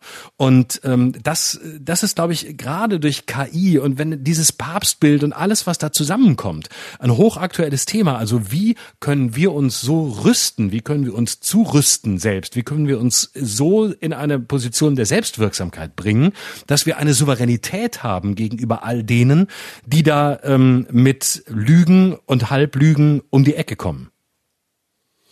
Ja, weil wir leben auch in, in einem Krieg der, der Lügen. Also es wird ja mittlerweile viel unverhohlener, als das noch vor Jahren, Jahrzehnten war, ähm, einfach behauptet und, äh, und das als Wahrheit getarnt, was man ganz bewusst als Lüge einsetzt. Und dieser Krieg der Lügen ist ein ideologischer Krieg. Der findet in der Ukraine statt, der findet aber auch sonst wo statt. Und ähm, ich muss da an die wunderbare Antje Vollmer erinnern, die vor wenigen Wochen gestorben ist und kurz vor ihrem Tod noch einen sehr langen Essay geschrieben hat in der Berliner Zeitung über den Ukraine-Konflikt, in dem sie gesagt hat, aber das alles wird nicht dazu führen, dass die Menschen vergessen. Die Menschen äh, lassen sich manchmal belügen, aber sie vergessen nicht. Und deswegen gibt es in diesem ganzen Ukraine-Konflikt viele Dinge, die unterschwellig vielen Menschen bewusst sind und wo ihnen noch klarer wird, wie Politik, wie Medien eigentlich agieren, um daraus Meinung zu generieren. Ähm, und diese, diese Widersprüchlichkeit, diese offensichtliche Widersprüchlichkeit, die führt tatsächlich dazu, dass eben im Augenblick auch die Bevölkerung sehr gespalten ist. Einige äh, oder viele, die sagen, das ist alles nur ein Manöver, um uns in einen Krieg zu treiben, um die Interessen einer, einer Kriegsindustrie zu bedienen oder vielleicht einen Machterhalt zu bedienen, ein, eine Hegemonie einer westlichen äh, Nomenklatur, die sich für überlegen hält. Andere sagen, nein, das ist der Kampf um westliche Werte. Das ist das, worum es gerade geht, dass wir uns gegen Diktatur Diktaturen verteidigen, gegen Despoten, gegen Tyrannen, die meinen, das Recht in der Hand zu haben. Und dass wir daraus nicht etwas äh, filtrieren, ähm, was uns Anlass dazu sein könnte, uns eine Meinung zu bilden, die eben nicht, und das habe ich eben bewusst gesagt, sich sofort auf eine Seite schlägt, sondern die abwägt und die auch keine Stellvertreter braucht, um sich verstärkt zu fühlen. Das ist eine, das ist eine ganz tragische Komponente in diesen vielen Konflikten, die wir gerade haben. Weil nämlich eben auch dazu, dass eine Seite behauptet, die Wahrheit zu verkünden. Hinzu kommt, dass sie dann eine Gruppe bildet und sagt, wir sind die Vertreter der Wahrheit und die anderen sind die Vertreter der Lüge. Und das sind unsere Antagonisten. Und dann werden schnell Symbolfiguren geschaffen, die das noch bestätigen oder die es eben widerlegen. Äh, Ganser zum Beispiel ist so ein Typ, ne, hinter dem sich jetzt ganz viele Leute sammeln, die sagen, das ist alles ein ganz großes Manöver. Der Ukraine-Konflikt ist nichts anderes als eine neue Weltordnung und da sind Leute an der Macht, die uns beschummeln. Den halte ich für genauso extrem wie die Leute, die sagen, in der Ukraine werden unsere westlichen Werte verteidigt. Das Ganze ist ein Konglomerat aus Interessen. Und diese Interessen, die wurden schon immer entweder gemeinsam oder gegeneinander vertreten. Es sind nicht Interessen, die neu entstanden sind. Putin ist nicht erst seit gestern an der Macht, so wie Europa nicht seit gestern an Konflikten beteiligt ist, die es jetzt verleugnet. Oder auch Amerika. Ich meine, das können wir jetzt alles wieder auf den Tisch bringen. Am Ende müssen wir Menschen lernen zu unterscheiden zwischen dem, was man uns sagt, um uns zu steuern, und zwischen dem, was wir an eigener Meinung haben, um uns nicht steuern zu lassen. Und vieles, muss man ja auch sagen, ist in einem Bereich jenseits von, von Lüge und Wahrheit beheimatet. Natürlich hat jeder Interessen. Also das kannst du ja schon, äh, um ein unverfängliches Beispiel zu nehmen, in der Werbung sehen. Ne? Ob ich sage, dieser Joghurt hat zehn Prozent Fett oder der ist 90% fettfrei, das sind unterschiedliche Wege des gleichen Inhalts. Ne? Und mm. dann äh, natürlich, wenn du sagst 90% fettfrei, kann man sagen, na ja, aber das ist ja eine Lüge. Nee, ist es nicht, weil es ist, es wird nichts Falsches ausgesagt. Es wird damit ausgesagt, da sind 10% Fett. Es ist nur kognitiv etwas anderes. Und natürlich wird die Firma, die den Joghurt verkaufen will, sagen, es ist 90% fettfrei, weil es besser klingt. Und es bleibt dann die Selbstverantwortung des Einzelnen, wenn er im Supermarkt steht, sich zu fragen, sind 10% Fett in einem Joghurt für mich okay? Finde ich das gerade geil, weil er besser schmeckt? Oder ist es zu viel? Und dann muss ich eben sagen, okay, nee, dann gucke ich mir mal an, ob es einen 95% Fett freigibt oder einen, der mir sagt, dass nur 5% drin ist, weil ich das besser finde. Und ähm, das, da kann man äh, drüber reden. Eine Lüge ist es nicht, aber man könnte sagen, es ist manipulativ. Ja, aber Werbung darf auch manipulativ sein. Und selbst wenn jemand seine Interessen vertritt, wird er nie immer nur objektiv sein. Das geht gar nicht. Er wird bestimmte Teile in den Vordergrund rücken, er wird be bestimmte andere Teile in den Hintergrund rücken, weil sie nicht den eigenen Interessen widersprechen. Und die entscheidende Frage ist, und damit komme ich auf das vorhin, worüber wir da gesprochen haben, vom, vor einer halben Stunde.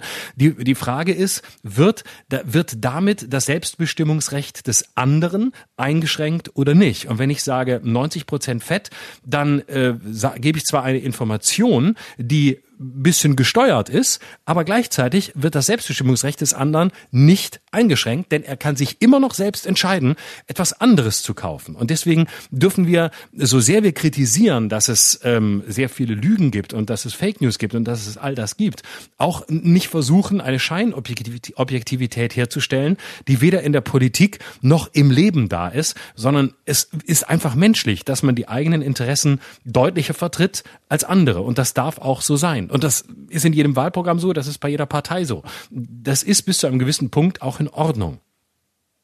Also ich komme da mal auf was zu sprechen, was mich auch seit längerem schon beschäftigt. Ne? Und zwar der ähm, immer größer werdende Hass auf die Grünen die ja sich jetzt so ein bisschen entblättert haben und ähm, nachdem sie an der Macht sind, auch so ein anderes Gesicht zeigen. Ich will jetzt nicht sagen, ihr wahres Gesicht zeigen, weil ich nicht glaube, dass die Grünen äh, immer darauf aus waren, Macht zu missbrauchen. Aber es gibt natürlich Punkte, die man an den Grünen kritisieren kann. Man kann sagen, sie sind ihren eigenen Grundsätzen nicht treu geblieben, sie äh, hängen ihr Fähnlein in den Wind, wenn es um Machterhalt gibt, geht und sie benutzen auch ihre Macht, um Menschen zu steuern und für ihre Zwecke zu gebrauchen. Also sprich, äh, Waffen in die Ukraine zu liefern und dafür eine Argumentation aufzubauen, die eigentlich diametral dem entgegensteht, was sie vorher gesagt haben. Aber wenn man das jetzt äh, zuspitzt, dann könnte man irgendwann bei Julian Reichelt landen, der in seiner, in der in jeder seiner Folgen seine, seine Obsession gegen die Grünen so auslebt, als wären die, Grüßen, die Grünen Stellvertreter des Bösen überhaupt. Die Grünen sind Teil eines Parteiensystems, in dem Parteien immer das tun, was sie tun. Sie kämpfen um Machterhalt. Und sie kämpfen darum, dass sie in irgendeiner Form regieren können. Und dass die Grünen, die lange Zeit als die redlichsten unter den Parteien galten, halten, jetzt eben dem erlegen sind, auch mal an der Macht zu sein und die süße Verlockung der Macht zu spüren und etwas zu tun, was eben dem widerspricht, was Sie vorher gesagt haben, macht für mich die Grünen weder besser noch schlechter. Das Parteiprogramm der Grünen ist letztendlich das, worauf es ankommt. Und entweder man stimmt mit dem überein, wofür sie stehen, oder man stimmte mal mit dem überein, wofür sie stehen und jetzt nicht, dann kann man eine andere Partei wählen. So einfach ist das. Aber Leute wie Reichel, das ist mir dann aufgefallen, als ich mir das genauer angeschaut habe, die benutzen das ja als Umweg, um etwas anderes damit zu transportieren. Übrigens auch Tim Kellner, nämlich ihre permanente und nicht mehr latente, ja, es ist nicht mehr so versteckt dahinter, sondern es ist ganz deutlich sichtbar und ausgesprochen, ihre permanente Xenophobie, ihre Ausländerfeindlichkeit, ihren Hass auf alles, was fremd ist, den sie mit den Grünen symbolisieren, weil sie die Grünen dafür verantwortlich machen, alles Fremde in dieses Land gebracht zu haben. Wobei eigentlich waren das nicht die Grünen, sondern das war eine Regierung, an der SPD und CDU zu gleichen Teilen beteiligt war. Also das könnte man jetzt auch proportionieren und dann könnte man sagen, keine der bestehenden Parteien hat eigentlich irgendetwas dagegen oder dafür getan. Viel schlimmer ist aber, dass man das zu etwas verklärt, ja schon fast, was des deutschen Schicksal so ins, in, in, in, in den Ruin treibt, dass die einzig Verantwortlichen dafür, dass es uns im Moment schlecht geht aufgrund von Corona-Krise, Ukraine-Krieg, Preissteigerung, die hier lebenden Fremden sind, die Messerattentäter, die jeden zweiten Tag durch die Bahn laufen und Leute abstechen. Statistiken scheinen das zu belegen. Und nein, es ist nicht so. Es ist nicht so, dass die hier lebenden Menschen, die aus anderen Ländern übrigens hier hinkommen, weil wir in ihren Ländern Waffen verkauft haben und sie dort bombardiert haben, alle kriminell sind. Und dass es eine signifikante Steigerung der Kriminalitätszahlen, insbesondere unter hier lebenden ausländischen Menschen gibt, sondern das wird so berichtet, um damit etwas zu erreichen. Nämlich Leute wie Julian Reichel, Tim Kellner, äh, eigentlich äh, halbwegs offen bekennende Rechtsradikale zu triggern und Unmut gegen hier lebende Menschen auszulösen, die ein Recht darauf haben, hier hinzukommen, so wie wir auch ein Recht darauf haben, in aller Herren Länder zu fliegen und dort unseren verfickten Urlaub zu verbringen und dafür nur eine müde Mark auf den Tisch zu legen und uns zu beschweren, wenn es uns zu teuer ist oder irgendwelche T-Shirts zu kaufen oder sonstige Waren, die aus Ländern kommen, in denen Pflanzen wachsen, die wir hier nie anbauen könnten, wenn die Klimakrise weitergeht, vielleicht eines Tages anbauen werden. Also all das, ja, das ist verknüpft miteinander. Und ich finde, es bleibt am Ende das, was ich gesagt habe. Äh, ich, ich rede ja eigentlich über nichts anderes, über einen tief sitzenden Liberalismus in mir, dass nämlich eine Meinung durch Abwägung entsteht und nicht durch bedingungslosen Glauben oder Gefolgsamkeit. Sie entsteht aber auch nicht dadurch, dass man sich eine eigene Wahrheit bastelt und die Wahrheit ignoriert, die einen umgibt, sondern sie muss gegeneinander aufgewogen werden, um da, daraus ein Substrakt, ein, ein Extrakt zu ziehen, der Wahrheit sein könnte, aber niemals sein wird. Und wenn du dir anguckst, ähm, wie die Grünen im Moment äh, dastehen in der Regierung, muss man doch schon wieder sagen, guck, da, so weit kommst du, wenn du äh, genau das machst, ähm, was dir, was dir alle vorwerfen, nämlich grüne Politik. Und jetzt, wo, wo Robert Habeck wirklich auch dem letzten ähm, Menschen noch eine Wärmepumpe-Heizung äh, aufschwatzen will und Öl- und Gasheizung verbietet, auch das kommunikativ sehr ungeschickt, sieht man, wie sofort die Umfragewerte sinken und äh, diese Ehrlichkeit und äh, dieses äh, sich halbwegs noch bemühen, dem grünen Kern irgendwie eine Stimme zu geben, sofort abgestraft wird, weil der Rest der Regierung, nämlich Olaf Scholz, Christian Lindner, SPD und FDP, sich sagen, lass mal das unschöne Klimathema lieber denen, die dafür gewählt worden sind. Wir machen lieber so weiter, dass wir keinem an den Karren, Achtung Wortspiel, fahren und alle sich irgendwie wohlfühlen äh, und äh, soll, soll, mal, soll die sich mal schön unbeliebt machen. Und deswegen muss Robert Habeck jetzt immer weinen und äh, ist, ist in seiner äh, Authentizität, äh, wie konnte man einfach nur äh, unsere Papiere an die Bildzeitung durchstechen, schon wieder so herrlich ähm, authentisch und so herrlich beleidigt, dass man sich denkt, oh nö, von dem will aber auch nicht regiert werden. Das heißt, die Grünen sind die Besten darin, zu verhindern, dass sie längerfristig erfolgreich regieren werden, weil sie es immer wieder schaffen, ähm, so sich darzustellen, dass du denkst, oh nee, also wenn ich jetzt Julian Reichelt wäre, dann würde ich jetzt nochmal draufhauen, weil noch schöneres Opfer für die Gegner der Grünen gibt's gar nicht als im Moment Robert Habeck. Ja, aber auch da muss ich sagen, ähm, ich finde viele seiner Auftritte unsäglich Ich finde diesen Kotau, den er geleistet hat vor Zelensky, mit dieser, also wie ich finde, für einen deutschen Wirtschaftsminister beschämenden Haltung, äh, mehr als lächerlich. Und ich wünschte mir auch im Ukraine-Konflikt, dass man mehr Selbstbewusstsein hat zu sagen, okay, wir halten uns aus bestimmten Dingen raus, bis dahin reicht unsere Verantwortung und ab da ist es eure eigene Verantwortung. Das hat nichts mit Unsolidarität, mit, mit mangelnder Solidarität zu tun. Und das hat auch nichts damit zu tun, was übrigens auch mittlerweile ein rhetorisches Totschlagargument äh, geworden ist, dass man Kinder und Frauen den russischen Truppen zum Fraß vorwirft, sondern man sagt, in einer Situation, in der ich angewiesen bin auf eine Berichterstattung, die ausgewogen ist, die aber offensichtlich nicht ausgewogen zu sein scheint, weil wir uns im Krieg befinden, kann ich keine Meinung haben, die mich zu einer Tat zwingt oder zu irgendeiner Handlung zwingt, die ich vielleicht im Nachhinein nicht mehr vertreten kann. Ich weiß nicht, wer da mit welchen Waffen wo erschossen wird, aber ich sage es nochmal deutlich,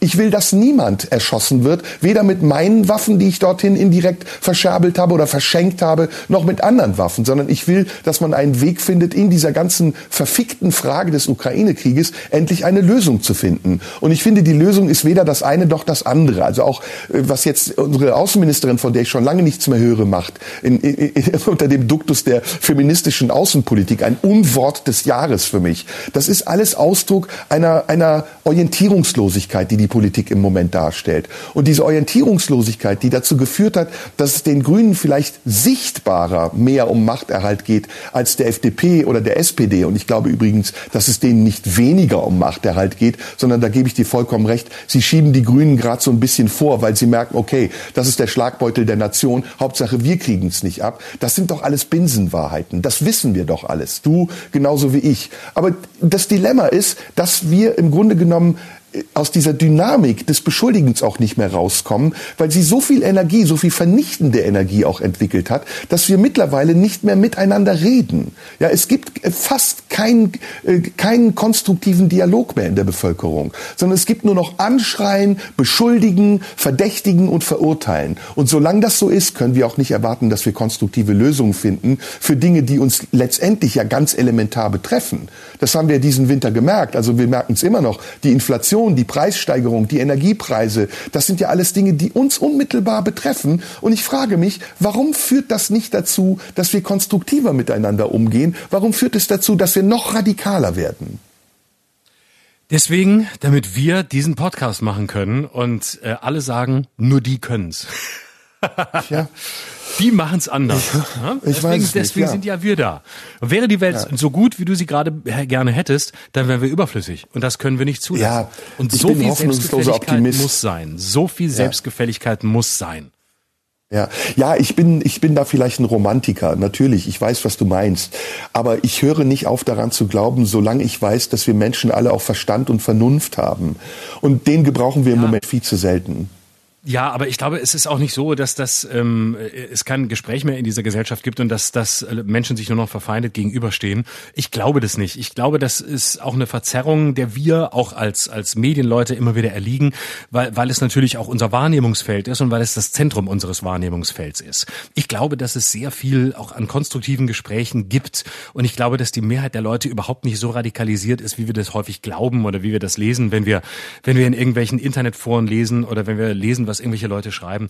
Ich glaube, im Kern, im Kern sind die Leute verunsichert oder sehr viele Menschen sind verunsichert, völlig zu Recht, wir beide ja auch, und versuchen sich in diesem Chaos ähm, der Informationen, aus diesem Chaos der überschießenden Krisen irgendwie ein Urteil zu bilden, zu einer Meinung zu kommen, sich rauszuhalten, äh, auf sich zu gucken, auf die eigene Familie zu gucken, was auch immer. Und ähm, ich glaube, dass die, die Radikalisierung zum Glück nicht so weit fortgeschritten ist, wie sie häufig beschrieben wird. Ich glaube, dass es in anderen Ländern viel schlimmer ist. Ich glaube, dass, wenn man nach Frankreich beispielsweise guckt, ähm, unser Nachbarland, die Situation wesentlich aufgestachelter, wesentlich dramatischer, wesentlich härter ist und auch wesentlich zugespitzter ist als bei uns. Und ähm, ja, deswegen würde ich da die Hoffnung, wäre ich da gar nicht so pessimistisch. Und ich denke oft, wenn ich auf die Straße gehe, dann äh, sind da zwar nicht nur Leute, denen ich wahnsinnig authentisch und unglaublich ehrlich mein Herz ausschüttend gegenübertreten will, aber es sind auch ganz viele dabei, die auch einen ganz vernünftigen Eindruck machen und bei denen man das Gefühl hat, die sind oft genauso überlastet, überfragt und ähm, äh, verunsichert äh, wie man selbst und irgendwie teilt man das, das doch alles, ohne dass sich einer in den Schützengräben vergräbt und glaubt, auf der richtigen Seite zu stehen. Ja, da gebe ich dir recht, aber dennoch äh, heißt das nicht, dass wir weniger Verantwortung haben.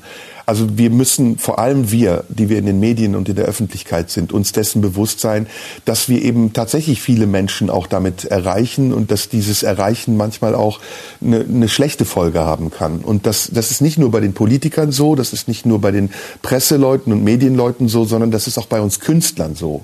Und da gibt es einige Paradebeispiele dafür, wie, wie diese Künstler, insbesondere diese Künstler auf der einen Seite auch ihre Macht missbrauchen und wie sie sie aber auch manchmal sträflich vernachlässigen in Momenten, wo die Kunst die Funktion hat, auch im Widerspruch zu dem zu stehen, was sie umgibt. Und das sind, das sind die Punkte, die ich damit meine. Also ich glaube, natürlich ist es, wir haben keine durchgehende Radikalisierung der Gesellschaft und wir stehen uns nicht nur verfeindet in Schützengräben gegenüber. Aber wir haben eine Tendenz. Und diese Tendenz ist sichtbar, sie ist deutlich, sie verstärkt sich meiner Meinung nach und man weiß nicht, wohin sie führt. Und meine natürliche Reaktion auf eine Gefahr, auf etwas, was sich verselbstständigt und immer größer wird, ist zu überlegen, wie kann ich dieser Gefahr begegnen. Und meine Lösung ist erstmal im Dialog, erstmal in der Auseinandersetzung, in der sowohl eigenen Analyse, äh, der Analyse des eigenen Verhaltens, auch in der Analyse des Verhaltens der anderen und daraus eben in dem Wunsch, einen Konsens, einen konstruktiven Konsens zu finden finden. Ein schönes Schlusswort. Ja. Gut, mein Lieber, jetzt machen wir weiter Urlaub. Jetzt sind wir kurz vorm evangelischen Kirchentag, so geht's nicht weiter, wir müssen uns wieder streiten. genau, das machen wir. Und nächste Woche sprechen wir uns wieder. Freue ich mich drauf. Man kann dir schreiben. Sag schnell nochmal die Adresse. Instagram Schröder Live, meldet euch gern, schickt Nachrichten und werden alle gelesen, manchmal auch hier vorgelesen, können wir nächste Woche mal wieder machen. Und ähm, im Mai sind wir auch wieder live im Tippi am Kanzleramt. Am 15. glaube ich. 15. Mai sind wir wieder dort. Ich weiß gar nicht, wie ist der Stand. Gibt es noch Karten? Gibt es keine mehr? Ein paar wenige gibt's noch. Und was wir seit Wochen, Monaten aufschieben, irgendwann müssen wir uns mal wieder zum Sushi-Essen abends bald mal treffen. Das oh, das machen wir. Na? Das machen wir. Äh, genau. Mal wieder Post live vom Mikrofon fressen. Sehr gut. Geschriebene Post an die Marlene Dietrich Allee 20 in 14482 Potsdam. Ähm, Buch- und Verlagsangebote über meine Website an meine Kontaktadresse. und äh, ja, ansonsten schönen Urlaub noch, schöne Nach-Osterzeit und ich freue mich, dich bald wiederzusehen. Ich freue mich auch. Hab einen schönen Tag und eine schöne Woche und ihr da draußen auch. Bis zur nächsten Woche. Tschüss. Das war Schröder und Sumunju. Der Radio 1 Podcast. Nachschub gibt's in einer Woche.